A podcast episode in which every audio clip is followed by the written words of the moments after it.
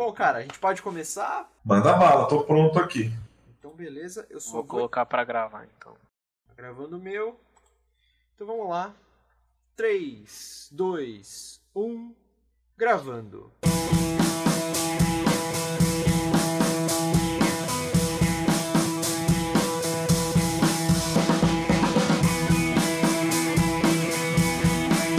Versão brasileira Dublacast.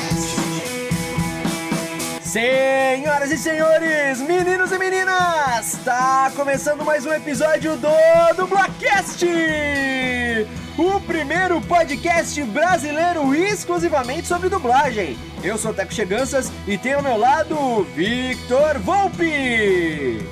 Salve, salve rapaziadinha da quarentena, sejam muito bem-vindos ao Dublacast. Somos dois jovens atores tentando adentrar no mundo da dublagem, mas antes de tudo somos fãs incontestáveis dessa arte incrível! E este, meus queridos ouvintes, é o Dublacast! Muita gente que não entende de dublagem acha que são os próprios dubladores que traduzem o que eles dublam. Poucos sabem que existe um profissional específico para essa parte do processo. No episódio de hoje do Dublacast, falaremos sobre tradução para dublagem. Vamos tirar todas as dúvidas sobre quais as funções de um tradutor, como funciona esse trabalho, o que precisa para se tornar um tradutor para dublagem e muito mais. E para isso temos a presença de um convidado especial, o tradutor Carlos Freires, que dentre outras inúmeras produções é o responsável pela tradução do desenho Rick and Morty e do programa Trato Feito. E aí, todos prontos? Então, sem mais delongas, meus caros ouvintes, tá começando mais um episódio do Dublacast!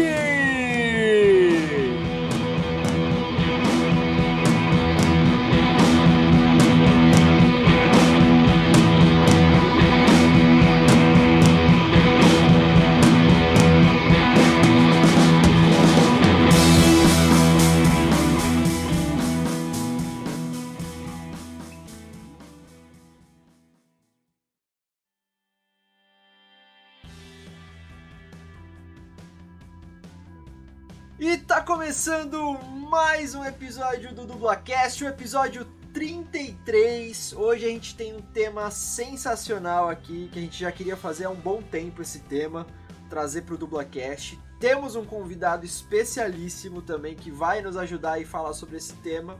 Mas antes, como sempre, como é que você tá, meu querido Vitor? Como é que tá sendo a quarentena, cara? Como é que tá sendo essa história toda aí? Mais uma semana de quarentena, velho. Cara, eu acho que cada dia que passa eu tô ficando mais louco aqui na quarentena, velho. Sem zoeira, mano. Depois eu vou te mandar todos os vídeos que eu já fiz nessa quarentena. Que eu, não- eu tô há 12 dias em casa, mano. Só vai ter pérola só, hein? Só, cara. É, também tô umas. Acho que vai fazer umas duas semanas já em casa. Assim, um, um dia eu saí pro mercado aqui perto que eu tinha que comprar um- uns negócios. Outro dia também fui na padaria, mas assim, sempre evitando multidão e aquelas coisas todas que a gente já sabe, né? Lembrando então, o Dublacast aqui sempre também é saúde, também é questão de, de cultura. Mantenha a higiene sempre, né, gente? Vamos prestar atenção aí, lavar sempre bem as mãos com água e sabão, é, usar álcool em gel se precisar sair de casa, né? Usar sempre álcool em gel. O ideal é levar um pouquinho de álcool em gel na bolsa, na mochila, enfim. E se não precisar, se não for necessário sair de casa, fique em casa, por favor. Vamos todo mundo aí lutando para que essa história cada vez mais é, termine cada vez mais rápido e a gente volte ao normal, né? Então é isso. Recadinhos clássicos antes da gente chamar o nosso convidado. Redes sociais, arroba dublacast, tanto no Twitter quanto no Instagram. Então segue, compartilha, comenta, curta, manda feedback, enfim, tudo que vocês quiserem. Mandem e-mails também se quiserem mandar alguma coisa mais extensa, alguma coisa maior, para contato.dublacast.gmail.com e acessar o nosso site www.mythicallab.com.br barra dublacast.html e agora divulgar as redes sociais também da nossa parceira, nossa produtora Mythical Lab, né, Vitão?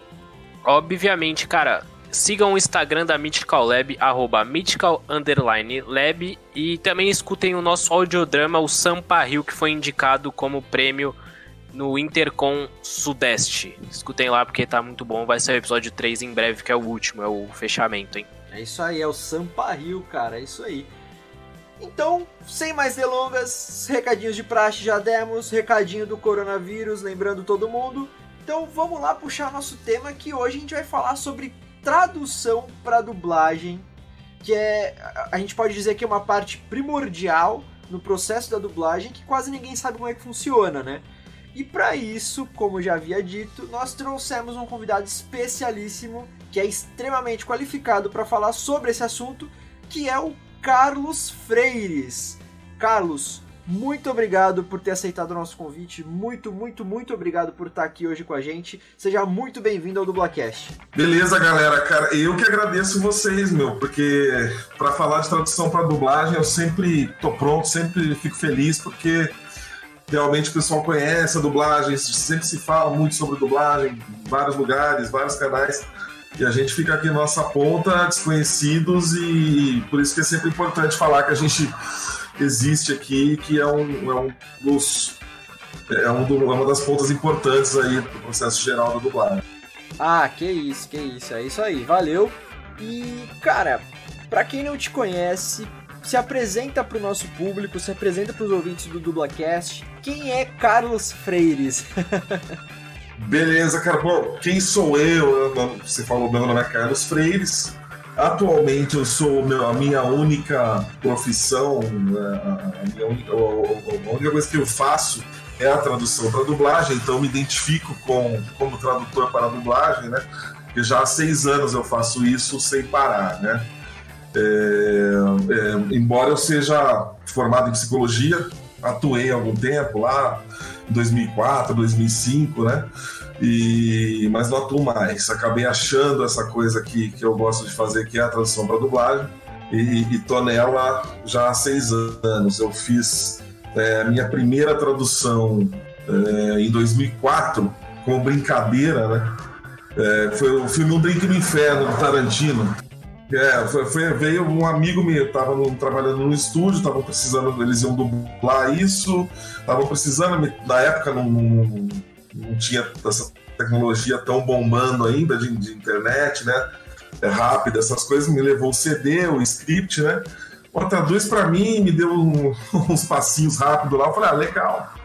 Traduzir deu certo, eu acho que é a versão que passa na Band até hoje. E, e, acabei gostando daquilo, fui fazendo aquilo de cadeira até acontecerem várias coisas aí e eu, eu acabar ficando, é, eu acabar vivendo só disso mesmo, né? Entendi. E você tem quantos anos, cara? Você é de Campinas também, né? Eu sou de Campinas, sou, sou nascido em Campinas, é, tô, tô, de volta a Campinas, eu tava no Ceará, fiquei cinco anos morando no Ceará, também já dei umas voltas por aí, mas atualmente estou em Campinas de novo. Tô com 43 anos, é, então agora deu uma cansada e eu voltei para minha cidade natal. tô, tô, um pouco mais tranquilo, né? Vocês estavam falando aí na, na, na, intro de vocês da quarentena. Eu tava pensando, pô, os caras estão reclamando pra gente que a tradutora aqui é uma quarentena ad eterno, né? não, claro que não é assim, mas a gente fica bastante em casa. Mas é isso, então. Cara, a gente vai fazer umas perguntas agora para você, primeiramente sobre você e depois a gente vai entrar mais nesse assunto de tradução. É claro que as perguntas também, é, as perguntas sobre você são é, tem a ver com com tradução, né? Mas vamos lá para a primeira pergunta, que é aquela perguntinha de praxe, né, Vitor? Que a gente sempre faz. Sempre, sempre. Como, quando e por que você começou com a tradução para dublagem? Você já deu uma introduzida aí, falou um pouquinho, mas se aprofunda mais pra gente, por favor. Tá, é. Bom, como foi assim? É uma, é uma história um pouco longa aí, não sei, depois vocês veem aí.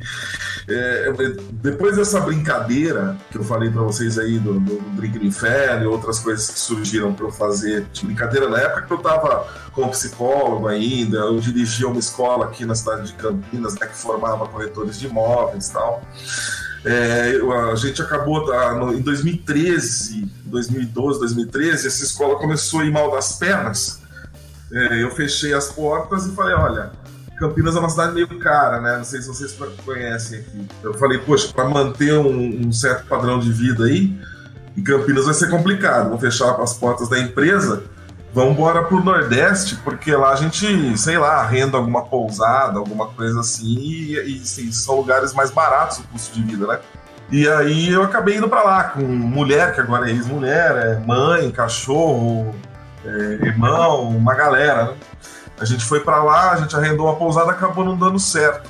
E aí eu comecei a refazer, é, pensar nas coisas da, de tradução de novo. Comecei fazendo algumas traduções normais de, de documentos, essas coisas, até que surgiu é, uma amiga minha, é, que chama Thaís Reganelli, uma amiga de 30 anos já, e, falou, é, e ela estava com um contrato grande com um estúdio é, de, de, dublagem. Ela falou: Olha, lembra que você fez com meu, que é esse cara que me chamou na época lá, é irmão dela. Lembra que você fez com meu irmão tal, e, você não quer fazer? Eu acho que na época ela tava com uma série que chama Outcast. Teve hum. duas temporadas, essa série passou na Fox. E eu fui uma das primeiras, se eu não me engano, essas daí. Essa daí. Ela me chamou, me passou, acabei fazendo, o estúdio acabou gostando, foi passando cada vez mais coisas, cada vez mais coisas. E a partir daí eu fui escalando, né? Ah, né? Até surgir, por exemplo, o Rick and Morty, que foi um divisor de águas para mim, etc e tal. Ah, que a gente ainda vai falar mais sobre Rick and Morty, hein? Sim.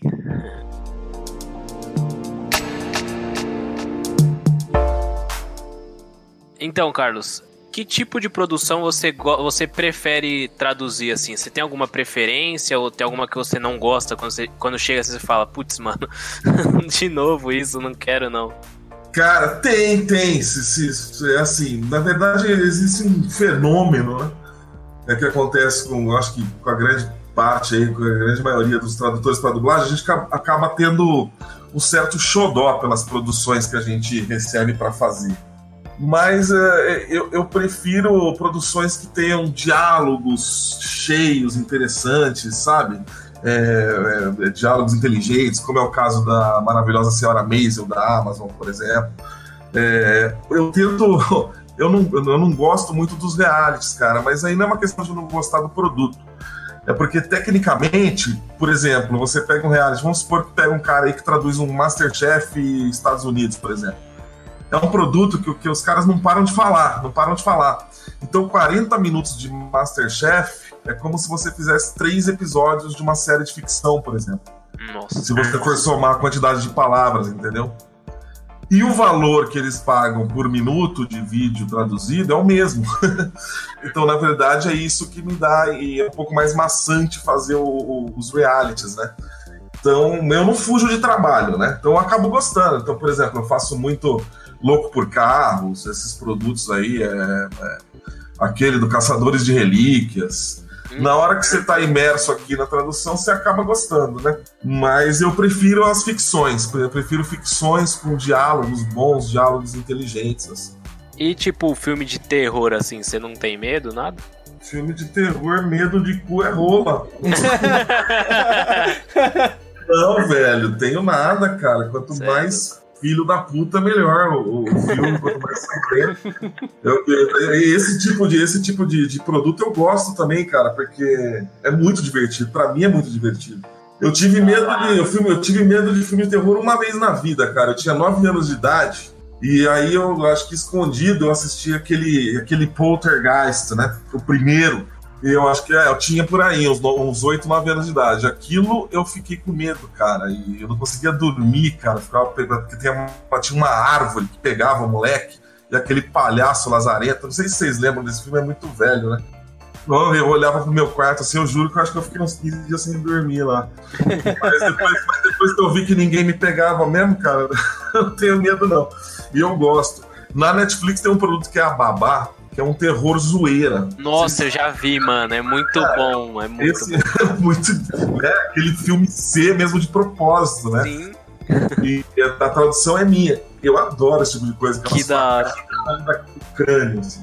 E tipo, é, quando você vai. Quando chega algum, algum filme assim que tem muito palavrão, alguma coisa assim, você vem alguma demanda, tipo, ah, você. Quando você for traduzir, você traduz é, tirando os palavrões, só avisando, é, ou não? Você traduz literal assim com os palavrões ou não?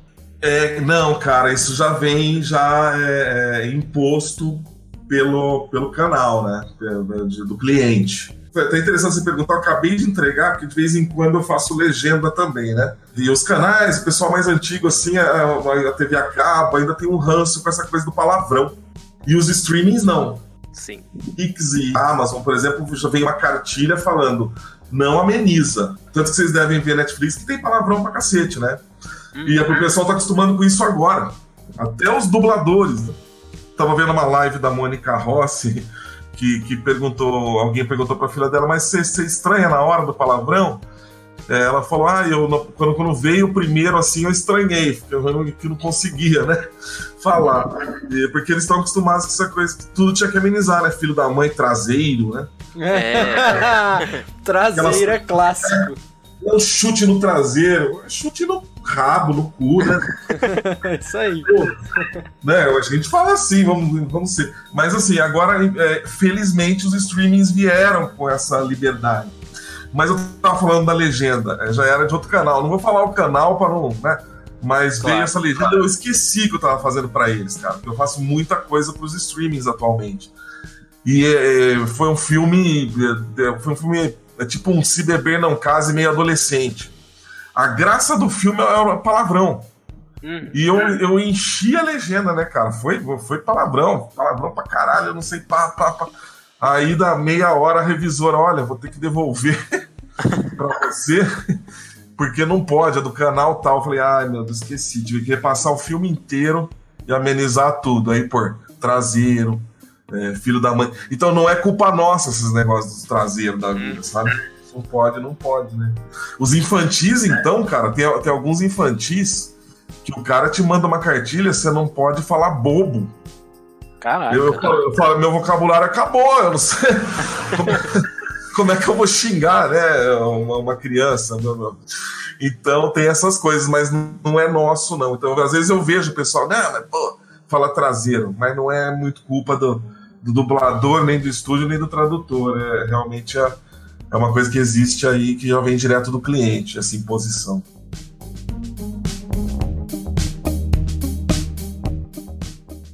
Carlos, você tem alguma referência em algum profissional da, de tradução para dublagem? Quando você está trabalhando assim, você se inspira em alguém? Ou, obviamente, uma pessoa mais, mais experiente, que está mais tempo que você aí? A gente, a gente tem, uh, eu tenho, tenho, tenho alguns colegas que, que a gente estuda, se inspira, né? Tem o cara, pô, eu vou esquecer o nome dele agora aqui, mas eu vou pegar e eu vou responder para você que é um cara que traduz muito para Delarte. Ele faz aquelas coisas grandes para cinema da Delarte, aquelas, aquelas boas adaptações, né? Não é, é o Sérgio Cantu, não. Não, não é o Cantu. O Cantu, não sei nem se ele está traduzindo ainda.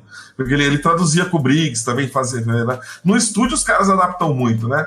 Uhum. É, mas eu acho que, acho que sim, acho que eu vi outra, outro dia eu vi uma coisa pelo Cantu, mas não é o Cantu, é um outro cara que isso já, já tá nisso, ó, meu, há muito tempo. o cara é muito bom, é um cara que, não, é, apesar dele já estar tá mais velho, ele não, não, não perdeu o fio, o fio, da meada, sabe? O repertório dele tá sempre atualizado, né? E tem outros colegas também, né? Que, que, que é, é Dilma Machado, por exemplo, que não conheço pessoalmente, só conheço pela internet os trabalhos, né? Que é tradutora, tradutora por exemplo, de Sin City, né? É, produtos assim, né? É, tem o Paulo Noriega, que é um cara também que faz várias traduções muito boas, é o tradutor do, do Desencanto. É, então tem alguns assim, cada um com seu estilo, claro, né? Mas a gente tem uma, essa admiração, sim, e sempre, tamo, sempre tô vendo ali como é, que tá, como é que tá o trabalho deles, que a gente sempre aprende, né? Um, um com o outro. Né? Com certeza. Desculpa, eu lembrei do nome do, do, do, do tradutor, esse é o que eu é o que eu mais me inspiro, né, nele, que é o Mário Menezes, né? É, o Mário Menezes, ele já está há muito tempo na área, é um cara que faz muita coisa boa, um cara que tem uma facilidade de adaptação, assim, incrível. É um cara legal até para vocês conversarem também, porque é um cara que sabe tudo sobre dublagem, assim.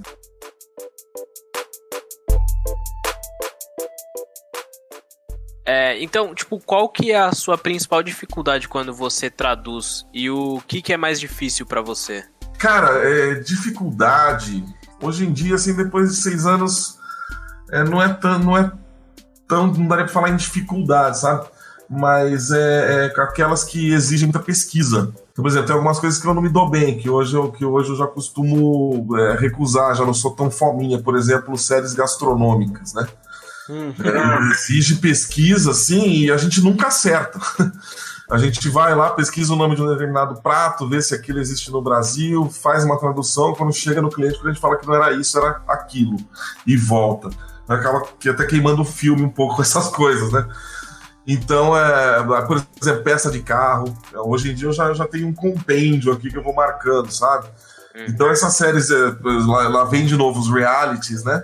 Então, é, que são específicos, então é peças de carro, né? No caso de Louco por Carros, de novo, aquele, aquela do, do Caçadores de Relíquias, né? Hum. Os caras vão atrás de um monte de coisas estranhas, né? a gente tem que pesquisar o nome por certinho, né? É, conversão de conversão de, de, de, medidas, né? Tudo isso é um, é um processo mais chato, você, você tem que ficar um processo mais técnico, né?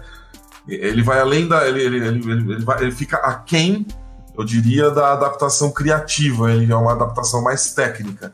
Então você tem que ficar lá convertendo, eu não sei de cabeça, né? Converter que é, é milha para quilômetro, milha por hora para quilômetro por hora, é, peças de carros, né?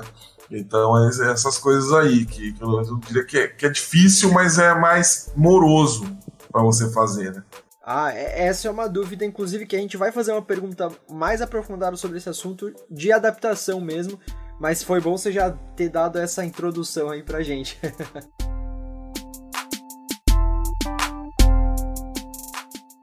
então vamos para a próxima pergunta. Cara, a tradução ela é praticamente, praticamente não, ela é o primeiro passo que uma produção passa quando ela entra no processo de dublagem, né? Então o tradutor ele é um dos primeiros profissionais que tem contato com determinada produção. Como é que é para você esse privilégio de saber tudo antes dos outros? E, e, o, e, é complicado essa questão do sigilo e tal, que você não puder falar, sei lá, de repente você pegou uma produção que você curtiu pra caramba, fala, mano, essa série, esse filme é muito bom, todo mundo tem que assistir, mas vai sair daqui a três anos ainda. Você, como é que você lida com essa questão? E, e esse, eu chamei de privilégio, obviamente uma brincadeira, mas enfim, esse privilégio de saber tudo das produções antes dos outros. Cara, é, é, uma pergunta muito legal, principalmente para mim. Eu, eu, tenho colegas assim que os caras não se importam, não, estão nem aí, né? Eu sou um cara que eu não consigo segurar, eu, tenho, eu sou obrigado, porque a gente assina contratos, né? Mas eu fico com uma vontade de falar, que nem que eu vá no espelho e fala, oh, cara, eu tô fazendo isso daqui, principalmente quando são, são o que eu chamo de filés. Os filés são essas séries boas, né? Que chegam na nossa mão, né? São aquelas que têm uma certa hype, né? Então, e, e, e acaba não sendo um privilégio, né? Que a gente fica angustiado, a gente fica esperando lançar logo, pra, porque não tem ninguém para conversar sobre, né? Então eu vou falar para quem? Nem mãe aqui, nada, porque eu moro sozinho ainda. Então é complicadíssimo, é só mesmo quando quando lança que a gente pode ir para fazer uma festinha, falar, olha o que eu fiz, olha que legal, olha essa série né? Esse tipo de coisa assim. Que antes, realmente, principalmente os streamings aí, cara, já vem o contratinho. Você não pode falar nada sob pena de se ferrar, né? E, e também se ferrar com o estúdio, né? Se dá uma zica aí pro, pro estúdio e tal. Então não pode. Então eu nem, eu nem, eu nem tomo muito como privilégio, não, porque eu, eu gosto de falar que eu tô fazendo a coisa, entendeu? Ah, entendi. Isso aqui. É, é, eu, eu, eu fiz essa pergunta justamente porque eu já comentei em outro episódio, não lembro se foi o episódio com o Caio, inclusive, Caio César. Mas eu também, tipo, fiz as minhas primeiras, estreiei na dublagem no começo desse ano, né? Fiz minhas primeiras dublagens lá no Brasil e foram produções que eu gostei muito de fazer, cara. E só que eu não posso falar para ninguém, assim, e, e, eu tô me subindo pela parede aqui, eu quero, mano, eu dublei isso, sabe? Tipo, é, é muito louco, assim. Eu, eu também tenho esse sério essa, essa ansiedade, assim. É, não, não, é realmente, então, os dubladores é a mesma coisa. Desculpa te, te cortar, mas é, é, é mas é uma, uma, mentira pequena, porque quando tem a. Quando, quando vem as, as, próximas temporadas, a gente fez uma primeira, uma segunda, e, foi, e vai sendo renovada a série, aí sim é, é um privilégio que as pessoas já sabem que, você, que é você que faz. Né? Você já fez a primeira, já fez a segunda, provavelmente é você que vai fazer a terceira, a quarta temporada daquela série. Aí é privilégio, daí vem amigos, vem aquele pessoal, pô, me conta um negocinho aí. E aí você se faz de rogado e não conta só pra dar uma de filha da puta mesmo. Aí é um privilégio, entendeu? é, pode crer. Tem essas, tem essas questões também, né? De, de séries que não são inéditas e tal.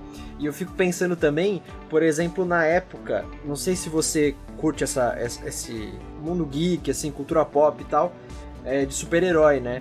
Mas teve essa, um tempo atrás agora, a estreia do, do, do, Vingadores Ultimato, né? Que durante um ano, desde Vingadores Guerra Infinita pro Ultimato, a galera tava pirada, querendo saber, querendo, procurando vazamento do filme e tal, para saber o que ia acontecer. Eu imagino pros dubladores e pra equipe toda de, de a, técnica, enfim, de tradução também, como é que foi. Se não me engano, esse filme foi, foi o Sérgio Cantu até que traduziu. É, mas eu imagino para eles, cara, como é que foi, tipo, segurar essas informações, até mesmo o assédio, eu fico pensando no assédio do público, sabe? Porque sabe quem vai dublar, por, por, não ser, por ser uma continuação de um filme, né? O assédio, né? Ah, me conta aí o que vai acontecer e tal. Deve ser loucura mesmo. Nossa, cara, deve ser loucura total. Eu, eu acompanho as coisas na internet sempre sobre dublagem, quero sempre estar por dentro, né? Teve até o caso do, do pessoal foi para cima do Briggs do negócio da Aves de Rapina, né? Coitado do Briggs, não, tinha, não tinha nada a ver com a direção. A, a moça lá saiu e a negada que vira vira política, né? O cara vai te matar! Os caras são muito loucos, velho. É, a dublagem agora tá nessa berlinda, né? Tem essa facilidade do contato dos fãs com os dubladores, né? Os dubladores deram aquela erguida, eles já não são mais aquela, aqueles caras anônimos, né? É, sai umas coisas feias por aí, sim, meu.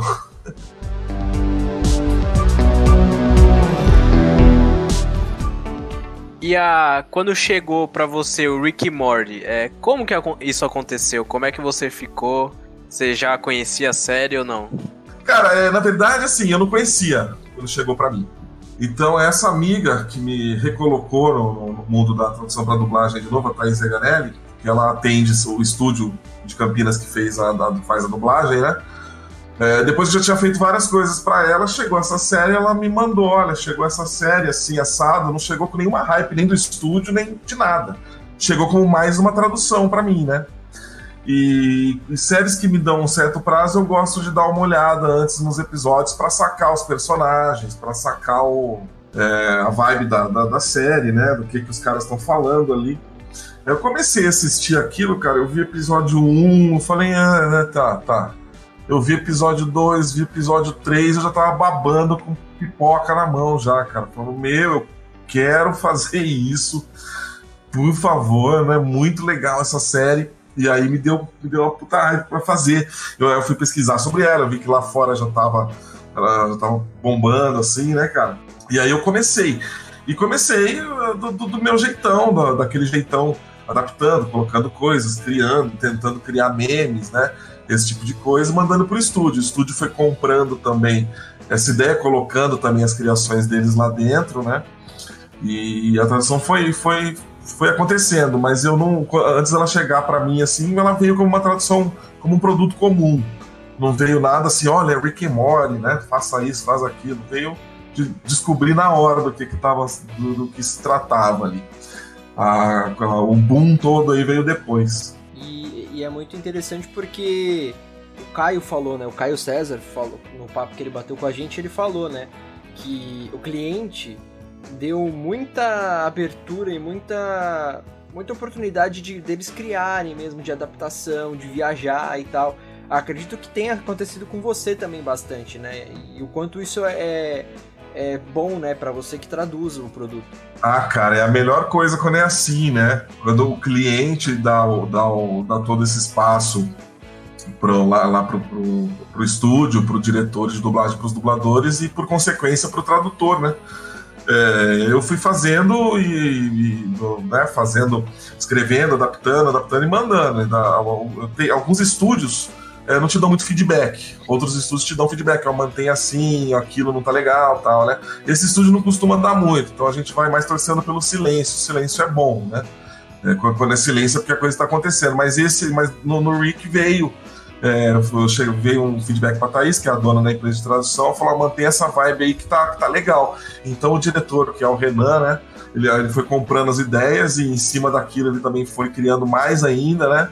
É, coisas e acabou saindo essa, essa obra brazuca aí, que vocês estão acostumados aí.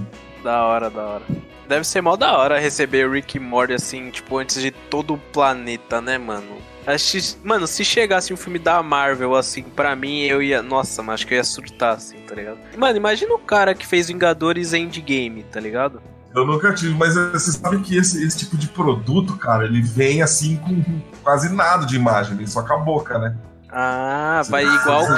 É, vai tipo pro diretor, assim. Não, vai no estúdio, o, o, dubla, o dublador, ele, o, tanto o tradutor, todo mundo que passa pelo processo, só tá vendo a boca. Eu não sei nem se o tradutor vê a boca, mas acho que sim. Só a boca do, do personagem, cara. Eles, ó, esse tipo de produto aí, você não vê a tela inteira, tá? Porque a gente faz as traduções da Netflix, a gente tá vendo acontecer tudo. O que é bom, né?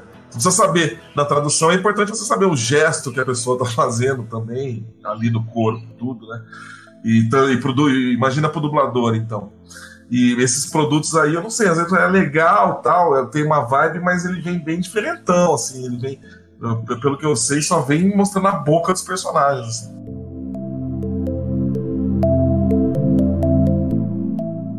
Cara, recentemente você teve a oportunidade de traduzir a série Freud da Netflix.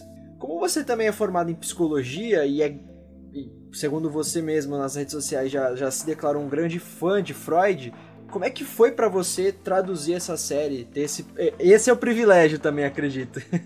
é, cara, não, essa, essa foi quando. quando é, esse, esse foi pelo, pelo, pelo estúdio do Rio, a MGE, né? A MGE tem, as, tem a figura das produtoras ou produtores. São pessoas que recebem, fazem, fazem o meio de campo com o cliente e aí escalam quem vai traduzir, etc e tal, né? E, e passam as traduções para os tradutores que tem lá na, naquele estúdio. E nesse caso foi a Marina Werneck, ela veio com essa. Ela, ela, ela foi a produtora dessa dublagem, ela veio para mim: olha, chegou essa série aqui, Freud. É, eu acho que o pessoal do estúdio não sabia, foi meio sem querer, eles não sabiam que eu era formado em psicologia. Mas, de qualquer maneira, ainda bem ela, ela me escalou nessa, e quando chegou, eu falei, nossa, cara, isso sim, né? Aí sim eu me senti um privilegiado, porque é, eu sou formado em psicologia, cinco anos de psicologia, e Freud é um dos, um dos grandes ícones para mim. Da, da, da, área psicológica e até da filosófica e tudo, né? Pelo que, pelo que ele criou. É um cara, é um daqueles que mudaram o mundo, né? Como Davi e outros, né? Então, é, então foi demais e, e ainda bem que eu gostei muito da série. Não sei se vocês assistiram. Ela tá dando um certo ranço no, no próprio pessoal da psicologia, né? Porque o pessoal esperava, até pela sinopse que a Netflix fez, o pessoal esperava alguma coisa biográfica e tal mas foi uma coisa muito mais legal do que isso, assim. Então isso eu me senti privilegiado, cara. É, é, e pô, teve Márcio Simões, né? Teve um, uma, uma galera muito fera aí na, na, dublagem dela que ficou sensacional mesmo. Essa eu tenho que agradecer muito a MG, tenho que agradecer muito a Marina que me passou isso. Né? O, o Alexandre Drummond que dirigiu a série com perfeição, assim. Então foi uma coisa muito legal mesmo.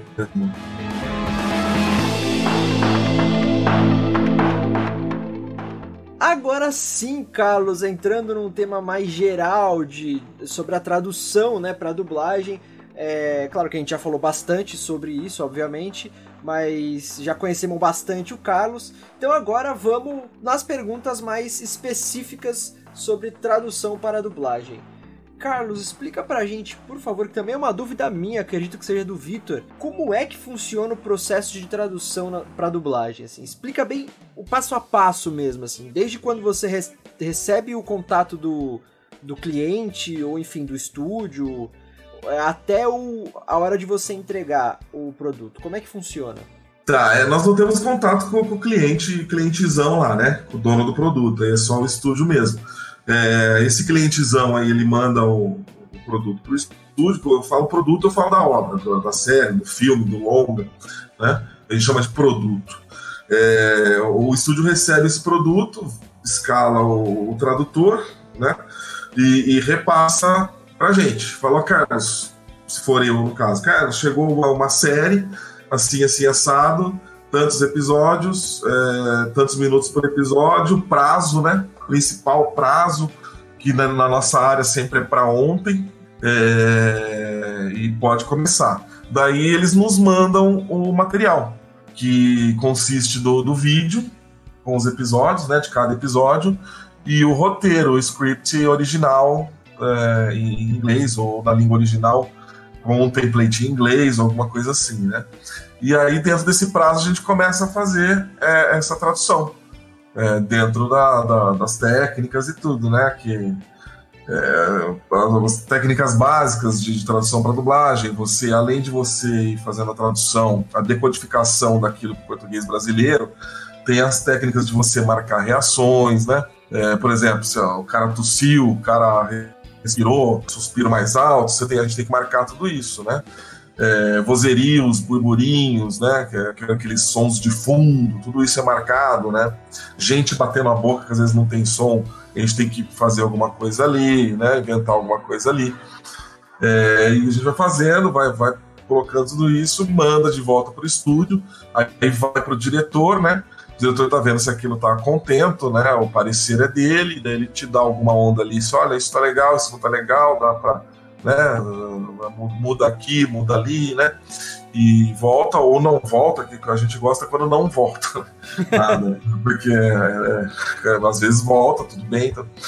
E, e, aí vai, daí, daí esse texto vai pra, pra bancada, a galera dubla e pau na máquina.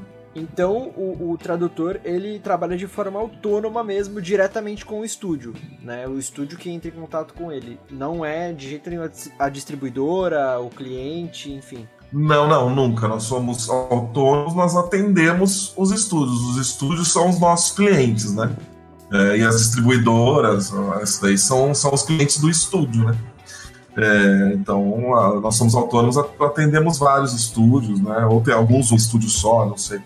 Eu atualmente eu atendo é, cinco estúdios com três que me acionam, é, que me acionam muitas vezes por mês, assim, para várias coisas. Né?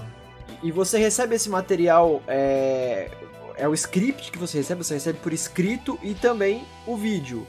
Exatamente, por escrito lá, é é o roteirozinho, né? É, alguns vêm a transcrição por exemplo, em inglês, que as falas certinhas ali, tal, tal, tal, tal, e outros aquele roteiro mesmo, né? Noite, entra, sai, off, sabe? Aquelas coisas assim. Sim. Mas vem, então que é pra gente ter uh, o apoio, né? Não ir só pelo áudio, né? Que, que é complicado você ficar só pelo áudio. É, a gente pega inglês medieval, inglês é, religioso, inglês australiano, inglês canadense. O ouvido, não, pelo menos o meu, não é tão preparado para tudo isso, né? Então a gente recebe, lógico, a transcrição, a, a coisa escrita ali, para a gente ter um bom apoio para a coisa ficar certinha. Ah, entendi. Eu imaginei, é, tipo assim, eu não sabia. Olha só, é uma novidade até pra gente, né? Eu não sabia como é que funcionava, que vocês também recebiam a parte escrita. E justamente eu ficava com isso na cabeça, eu falava, cara, como é que pode uma pessoa é, ser tão fluente no nível, por exemplo, do inglês, como você falou, né? Tem inglês com sotaque australiano, tem inglês é, da, da Grã-Bretanha, tem inglês americano, enfim. Né? É, como é que a pessoa consegue ter toda essa didática, assim, de, de de poder entender essas coisas, esses sotaques diferentes, traduzir o texto é bem melhor, né? É bem mais fácil. Não, claro, sem, sem, o, sem o script é, a gente nem começa, assim, entendeu? É, claro que eu, eu, tenho, eu conheço colegas ninjas aí que, que os caras têm um ouvido absurdo, né? Mas não sei se eles conseguem fazer coisa só do vídeo. Eu já não, eu já nem aceito. Falo, não, peraí, isso aí ou você passa ou vamos esperar chegar o material completo, né? Porque senão vai sair cagada e depois volta, né? Volta, tem que fazer um retrabalho, né? Mas tem nego ninja, você vê, é, em outras áreas da tradução, por exemplo, essa CNN Brasil nova que entrou aí, tem até aqueles, os intérpretes, né, meu? Tinha um cara lá que, dois caras, eles estavam fazendo uma a, a tradução simultânea do, do debate daquele Bernie lá com outro cara lá dos Estados Unidos, o cara parecia que estava praticamente dublando. Esses caras da da, da, dos intérpretes aí da, da simultânea, pra mim, são ninjas, eu admiro muito, entendeu? Mas aqui a gente da dublagem, a gente gosta de um negócio gostosinho, né? Cafezinho aqui, ó, o scriptzinho ali, você tá lendo, ah, então foi isso que ele falou, nem tudo dá pra entender, né? Então eu gosto mais desse tipo de sossego. Ah, imagina, imagina. Não trabalha perigosamente, né? Muita emoção só com o vídeo, né? É muita emoção. É, e algumas coisas não dá, né? Por exemplo, Freud. Freud é alemão. Eu não falo alemão. Veio, veio para mim um template em inglês. Então aí não, não, tem jeito mesmo. Freud é alemão, os japoneses é, Violet Evergarden, por exemplo, vem em japonês. Esse, é, quando você perguntou da coisa difícil lá, eu esqueci. O japonês, quando vem o áudio em japonês, é um pouco difícil, cara, porque é, uma, é tão diferente ali o ritmo, a coisa da língua, que a frase parece que não encaixa, ou ela fica maior ou ela fica menor, nunca sabe. É, mas, é, mas lógico que daí vem em inglês para a gente poder partir dali.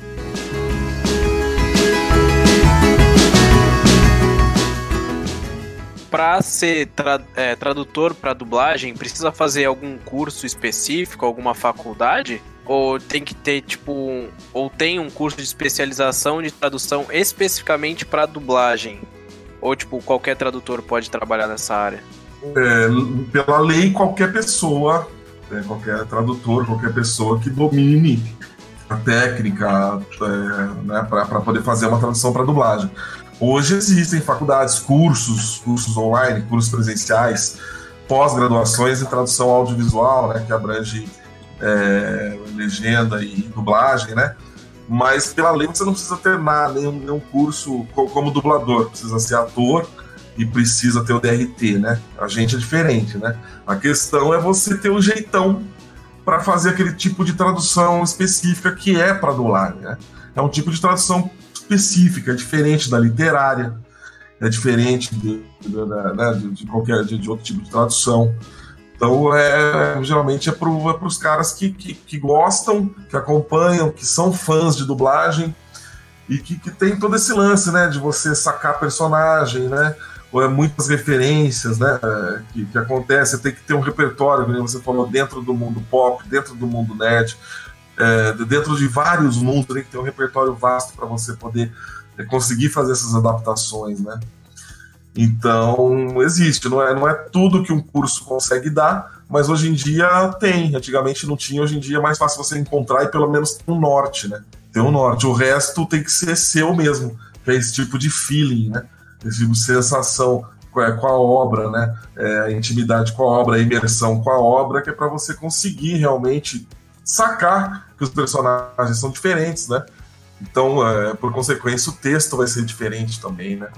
Entendi, velho. Da hora. E, tipo, é, existe alguma ou algumas técnicas específicas na tradução? Na tradução para dublagem, é, existem as, essas técnicas de, de, de, marcação. A técnica, técnica mesmo são essas de marcação de, de, de reações, né? Vozerios, é, por exemplo. É, é, tem, tem a questão da bilabial, né? De você terminar é, a frase ali com mais ou menos batendo né, pra, na, na boca certinho para dar aquela ilusão da, da dublagem, né? De não perceber que a coisa está dublada, né? São essas as preocupações técnicas que tem que ter, né? É, embora eu também coloque dentro da cesta da técnica tudo isso que eu falei antes. Né? É, é o feeling da pessoa sacar o que está acontecendo naquela obra, né? Tipo, eu não posso fazer um, por exemplo, o juiz de direito falar igual, é, sei lá, o, o, trabalhador do chão de fábrica da indústria, assim, entendeu? Os dois estão ali, por exemplo, contracenando, né? É, então é, é, essa coisa que o tradutor da dublagem tem que ser um cara ali que, que, que tá por dentro do, do cinema, né? Das camadas do cinema, é, de tudo isso daí. Entendi.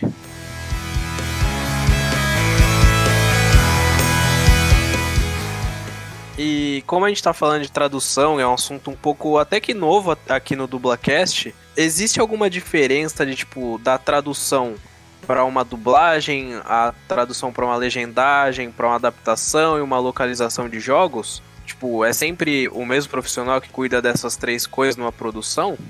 É, não, é, eu, por exemplo, nunca fiz jogo.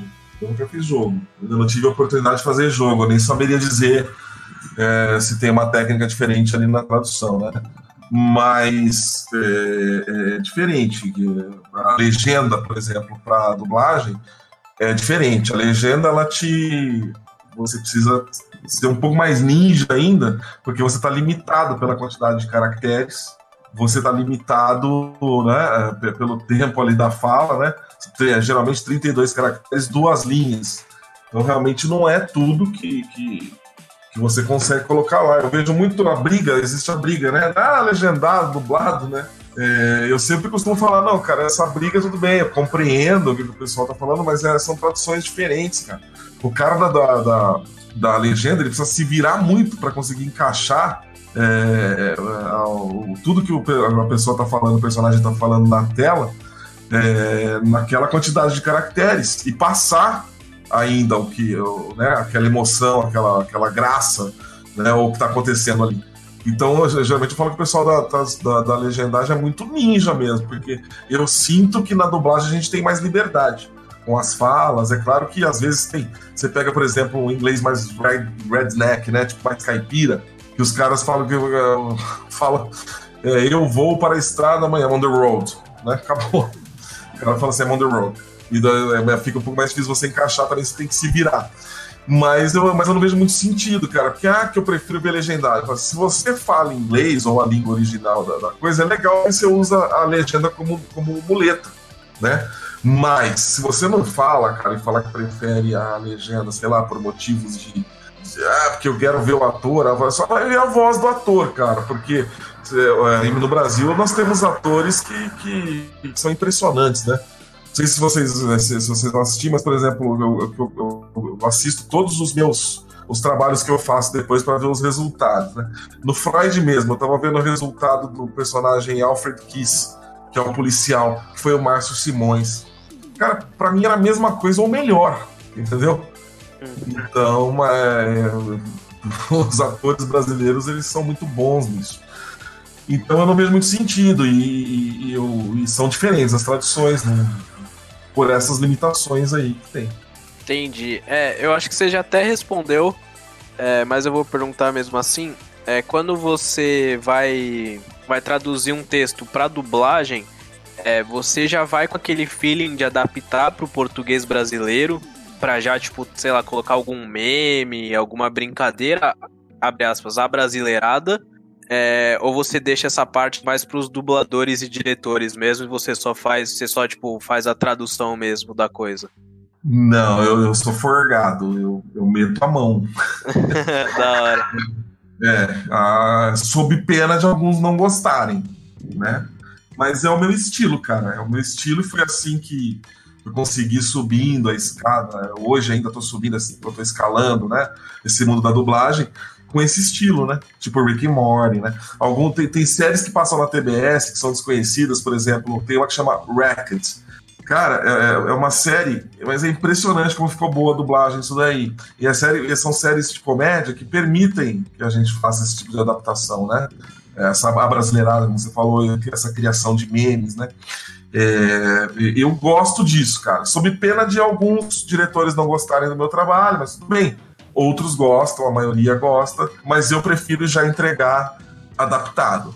E fico torcendo pro diretor passar aquele, aquela minha piada, né? Eu sempre vi, eu gosto de fazer uma analogia do tradutor como se ele fosse aquele. Não sei se vocês gostam de futebol, mas é, como se ele fosse o meia.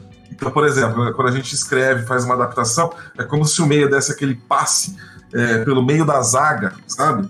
Que vem o centroavante, pau, faz o gol de primeira, ou o meia vai, dribla um, dois, três tal e faz o gol, ou o meia vai, dribla um, dois, três e chuta lá na arquibancada, que é quando a gente faz a cagada. Então é assim, às vezes a gente dá aquele puta passe, o cara vai dar uma mudadinha e crava, faz o gol, ou a gente dribla todo mundo e faz o gol, que é quando dá certo, é para isso que a gente fica torcendo, eu gosto de fazer o gol, né? mas nem sempre acontece. Né? É, né, né, entrou uma, um filme hoje na, na, na Netflix que chama Notas de Rebeldia, Uncorked, é o nome do filme em inglês, que é um moleque que quer ser sommelier, mas o pai dele quer que ele assuma a churrascaria. É um filme bem bacana, independente, bem gostoso de assistir. É, foi dirigido pela Mônica Rossi. Eu até tive um susto, eu não tinha trabalhado com a Mônica Rossi ainda como diretora, né? E eu acordei um dia, é, tava a Priscila da TV Colosso falando comigo no WhatsApp, né? Eu falei, mas o que, é isso? Falei, meu, Mônica Rossi falando comigo, cara, que honra aqui, né? Porque eu sou fã também desses caras, né? Então eu, eu acabo tietando assim e me seguro um pouco para não tietar muito para dar uma, não. Peraí, eu sou o tradutor da obra, não posso ficar tietando, né? Mas me dá vontade de tietar.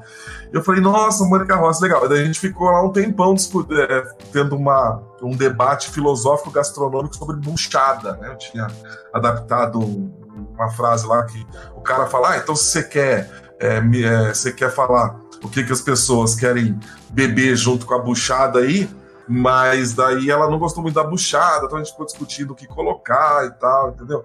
Então é mais ou menos nesse sentido aí. Eu gosto de entregar já o produto adaptado e fico torcendo para que as minhas palhaçadas, entre aspas, passem.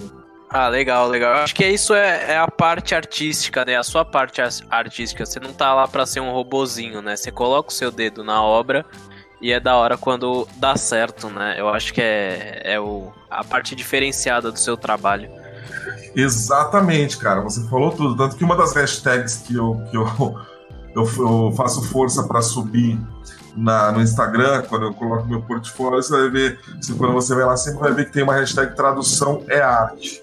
Porque eu realmente considero. É, principalmente é, né, nessa, se a gente está tendo uma, uma onda criativa, trazendo é, um, para um contexto brasileiro, né? É lógico que respeitando a obra sempre, né? Tem obras que não, que não permitem, Maravilhosa Senhora Maisel, por exemplo, é uma coisa muito específica. O próprio Freud, né? Não tem como fazer coisa mais que aquilo, né?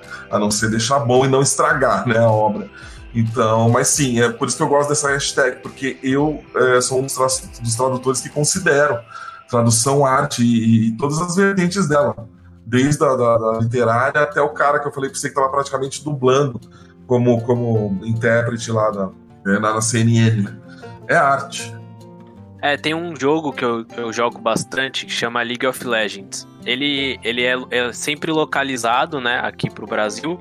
E a, a, comunidade toda em si, eu sei que eles piram assim quando traduzem a, as falas do personagem pra cá pra memes brasileiro. Tipo, quando você mata alguém, o personagem faz uma zoeira num meme brasileiro, assim. Eu sei que a comunidade vai vai para baixo, assim, tipo, eles ficam loucos. E é muito legal. E é, tipo, é um toque que alguém, algum tradutor foi lá e, e, fez, entendeu? E isso, tipo, deixa o jogo diferenciado e faz as pessoas terem mais vontade de jogar. É, o que já não é aceito, né, por algumas alguma, um certo tipo de público, né, que já não, não curte muito, prefere menos, menos meme, menos adaptação. Eu, particularmente, eu gosto, não tem problema nenhum com isso.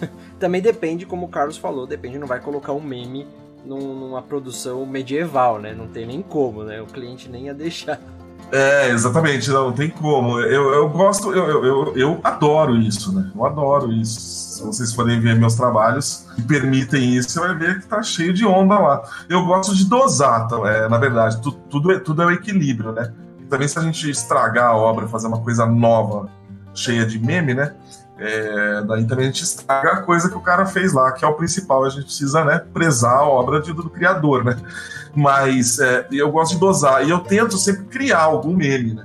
é, que raramente, que, que, que não, nem sempre funciona, mas, por exemplo, Fica Tranquileba. Fica Tranquileba do, do, do, do Rick and Morty foi uma criação minha, que, que, que por bem, ainda bem que o, que o diretor do, do, da dublagem manteve, e, isso virou, né, cara? Eu, vou no YouTube lá eu vejo que os caras fizeram uma hora de Rick and Morty, e fica, de, de, de Fica Tranquileba, e fica tocando Fica, fica Tranquileba uma hora. Não sei se alguém fica ouvindo Fica Tranquileba uma hora, mas tem lá, né?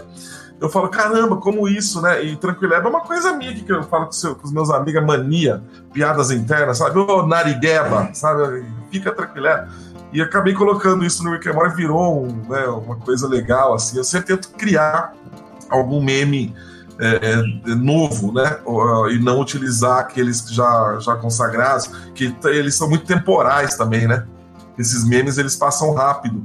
Então, se a obra um cara que vai assistir daqui 10 anos, falar, oi, mas o que, que era esse negócio, né? Então eu tento sempre dosar um pouco ali para não. Pra, embora a gente tenha vontade de socar o dedo, mas eu sempre tento dosar para a coisa não, não sair muito do, né, do, do controle ali.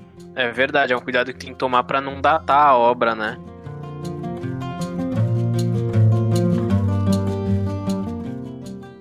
papo tá muito bacana, tá muito legal. Esse aí é o Carlos Freires, tradutor para dublagem. Cara sensacional, tá agregando bastante nesse assunto que é muito pouco conhecido, né, pela galera, até pelos fãs de dublagem, até pela, pela gente que tá, fala disso todos os dias praticamente. E cara, você tem alguma história interessante ou engraçada ou maluca, sei lá, que você pode contar sobre as suas experiências com tradução para dublagem? uma coisa de, bem de bastidores mesmo, assim, enfim, uma experiência sua. Ah, cara, de, de bastidores, né? por exemplo, é, essa, essa que, eu, que eu falei, né? De, por exemplo, você, do nada, de repente você tá lá fazendo um trabalho e recebe um, um, um WhatsApp de um, de um dublador que, que, que, você, que você é fã, você nunca conversou com o cara, nunca viu pessoalmente, que nem a Mônica Ross, por exemplo. Porque a gente tem aquela memória afetiva, né, com dublagem, né? De repente, no teu WhatsApp, você vê lá a Priscila na TV Colosso falando, Carlos, tem umas coisas em francês aqui que a gente precisa ver como é que é a pronúncia, não sei o que. Você fala, meu Deus, você tá me acordando? Né? O que a Priscila da TV Colosso está falando que é falar francês? O que, está acontecendo? Você acorda meio louco, né? Não, mas é isso, acontece várias coisas, cara. Então, então é, no negócio da adaptação. Era um filme que, que aconteceu uma coisa lá e eu usei a expressão, puta, levou o zap na testa.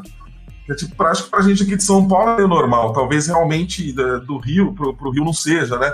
Tipo, quando, quando eu te dou uma, uma resposta assim, que é tão forte, nossa, levou um zap na testa, hein, moleque? Pra mim é uma expressão normal, assim, mas acho que fica talvez mais pra caipira, interior de São Paulo. Então às vezes a gente comete esses erros, né? Ah, maravilha, maravilha.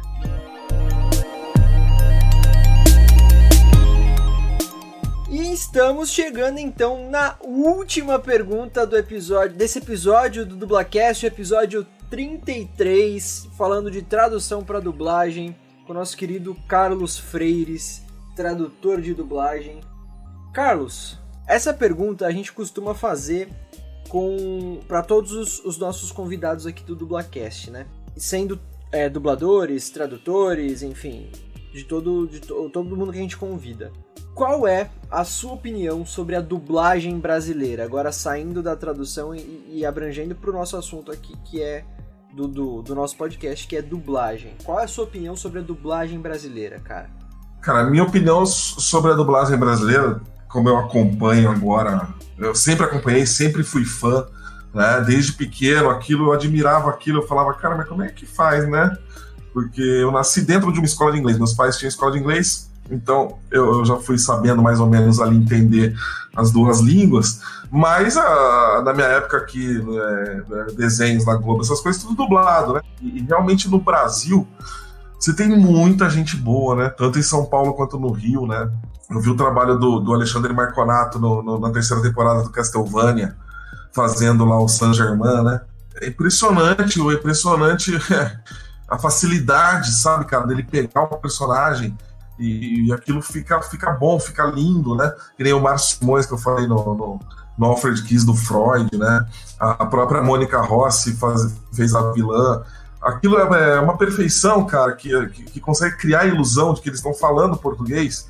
Então eu acho a dublagem brasileira muito especial mesmo, muito especial. É, eu até brinco de acompanhar algumas. Vocês já viram a americana? Já tiveram curiosidade de ver a americana? Os caras estão entrando nisso agora, né? Porque como começou a vir coisas de todo lugar do mundo, eles estão vendo que não é só o inglês que existe, né? Então eles estão dublando ou legendando. Mas, pô, eu, eu, aquele do. Tem uma série dos Anjos, que infelizmente não renovaram, uma série muito legal dos Anjos, esqueci o nome agora brasileira, daquele anjo muito louco lá que, que, que viu que era um hamster. Dos ruivinhos lá? Isso. Baquéfera, ah, eu não lembro o nome, mas eu Isso. sei, eu sei que série Pô, que é. Eu falei, deixa eu ver o que, que fizeram aqui, porque tinha algumas, da, da do, do, do Parque dos Fundos também. Deixa eu ver o que, que fizeram aqui pro inglês, né? Porque tem muita. Tem que adaptar muito, né, cara? Tipo, piada de tiozão, né? É, do, que, que o Porta faz, é, de zoeira. Deixa eu ver como é que fizeram, né? E eu puta, cara, é uma coisa muito ruim dublagem americana, cara. É muito, os caras não estão nem aí, parece voice over, assim, que o cara não se preocupa com labial, com nada. Dane-se, sabe? Não tem interpretação. A brasileira é uma coisa incrível, cara. A gente tem que tirar o chapéu mesmo e respeitar. E respeitar porque a galera sabe o que faz, cara. Sabe o que faz aqui, viu? É isso. Respeitem é isso. a dublagem brasileira. Dublagem americana tá aprendendo ainda. Os caras. Nossa, tem coisa muito ruim em inglês mesmo. Não, é muito tosco aquilo, cara. Você fala, meu, o que, que tá acontecendo? Você não, você não sabe o que tá rolando. É, mas em voz original os caras dão aula, né, mano? É Nossa, muito sem diferente. comparação.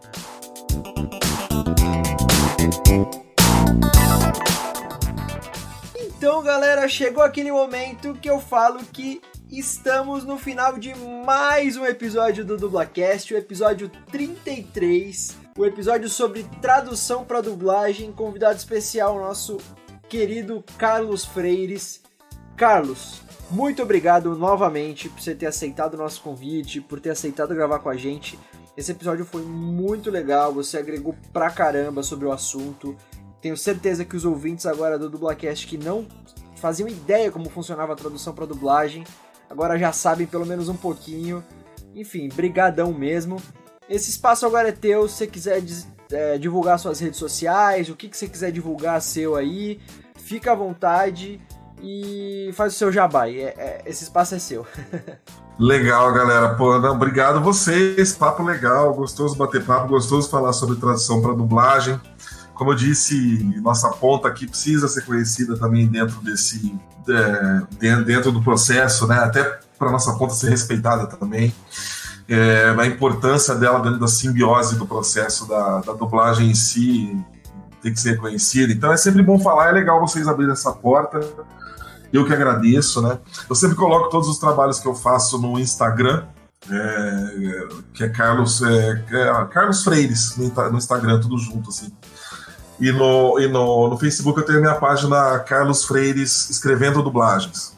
Também eu sempre tô, tô colocando lá coisas sobre dublagem, é, como que foi feito, né, os trabalhos que estão sendo lançados, né?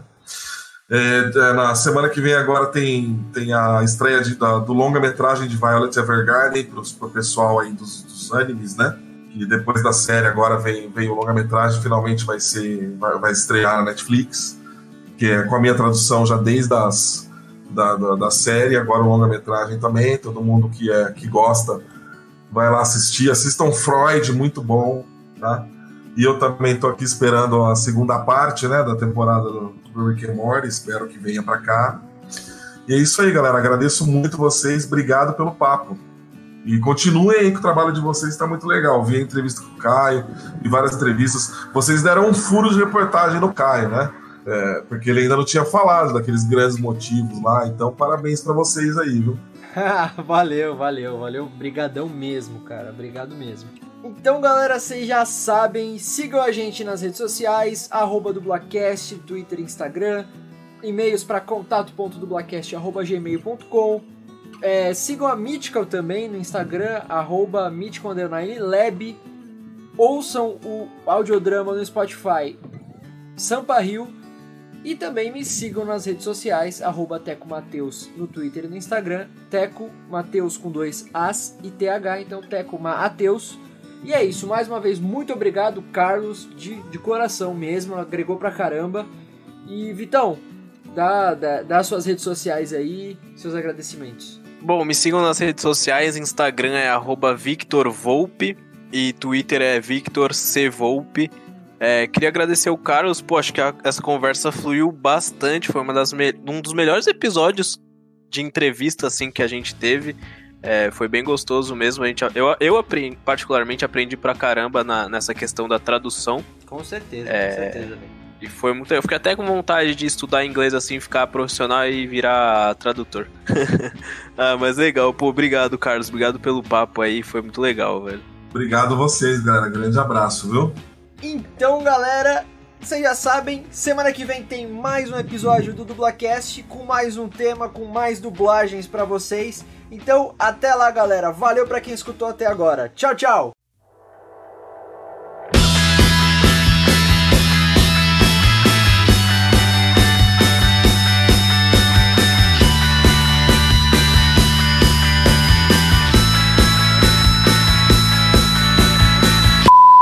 Existem vários, tem a tradução literária, tradução de documento, tradução juramentada, né?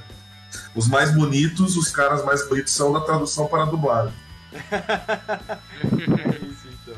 Ô, Vitor, eu esqueci de um detalhe. Grava Oi? teu salve só pra abertura, por favor, que aí eu já pego de onde tá. eu parei aí.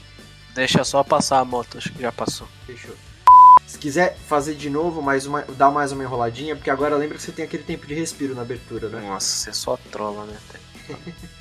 Para isso, trouxemos o nosso convidado, que é o Carlos Freires. Carlos, muito obrigado Pô, pera aí, calma aí, pulei pauta aqui, desculpa, gente. Foi mal. E, né, Vitão, acessar o site aí da Mythical Lab. Pô, acessar o site da Mythical Lab não. É, é, um, é uma parte aqui que o povo costuma desconhecer, né, lá dentro do processo inteiro. Opa, Opa, Deu uma cortadinha aí no meio, hein? É, o final cortou, Carlos. Como é e que a gente existe aqui, né? Então é sempre um grande prazer aí falar sobre. Caiu de novo? É, dessa vez não. Dessa vez cortou. Quer fazer, Vitor? Qual é a principal dificuldade? Claro, cara. Então é nóis, pode fazer aí. Perdi. Então essas séries, é, lá, lá vem de novo os realities, né? E aí que. que os termos né, específicos, É, séries travou, travou. É, você pode voltar um pouco? Depois do, Nossa, depois do reality. É, Essa, essa série chegou através dessa mídia. Foi a Thaís. Eganelli. Carlos, Opa. deu uma travada, por favor. É, cê, por favor, você pode repetir? Desculpa, dei uma tosse aqui. Sem É o Corona, é o Corona. Então o, o dublador, o dublador, perdão, o tradutor. Vou fazer de novo, desculpa. Mas, é, vou. Nossa, velho, quase que eu engasguei aqui. Que isso? Nossa. Ó o Corona, ó o Corona. É o Corona. eu não sabia que o tradutor ele trabalhava com o estúdio, né? Eu achava que era com o cliente. Mas. É, Nossa, Teco, aí você trollou, porque a do Brasil contou pra gente. sobre essa questão. Cara, então eu faltei nessa aula. É, provavelmente, mano. Não, mas Tava realmente- fumando um, né? Então, galera, chegamos ao final de mais um episódio do Dublacast, o episódio 33, Ô, falando... Teco, travou. Eu não sei se vai. Travou aqui, eu não sei se vai usar a minha, então faz de novo. Tá, beleza. Então, galera, chegou aquele momento que eu digo que estamos chegando ao final de maio... Vou fazer de novo, caguei. É, É. Então, galera... Vitão, você já vai agradecer, foi mal. É, eu ia agradecer, não demorou. Ô, caralho. Pera aí, que agora deu... foi de base aqui a duquesa.